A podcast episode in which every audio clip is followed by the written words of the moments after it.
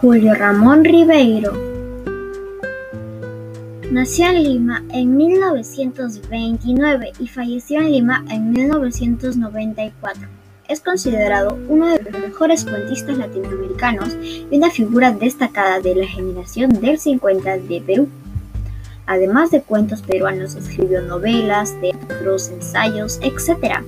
En su obra quiere dar a dar voz a los marginados sociales, los olvidados, los de bajo nivel social y también mostrar la modernización que estaba sufriendo la sociedad peruana del momento.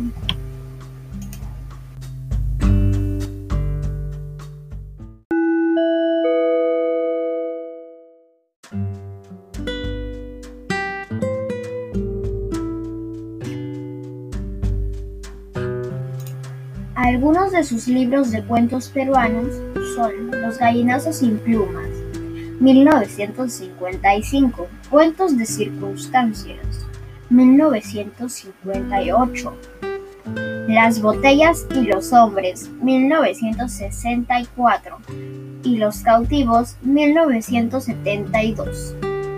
Existe una compilación de todos sus cuentos, La palabra del mudo, publicada por primera vez en 1972.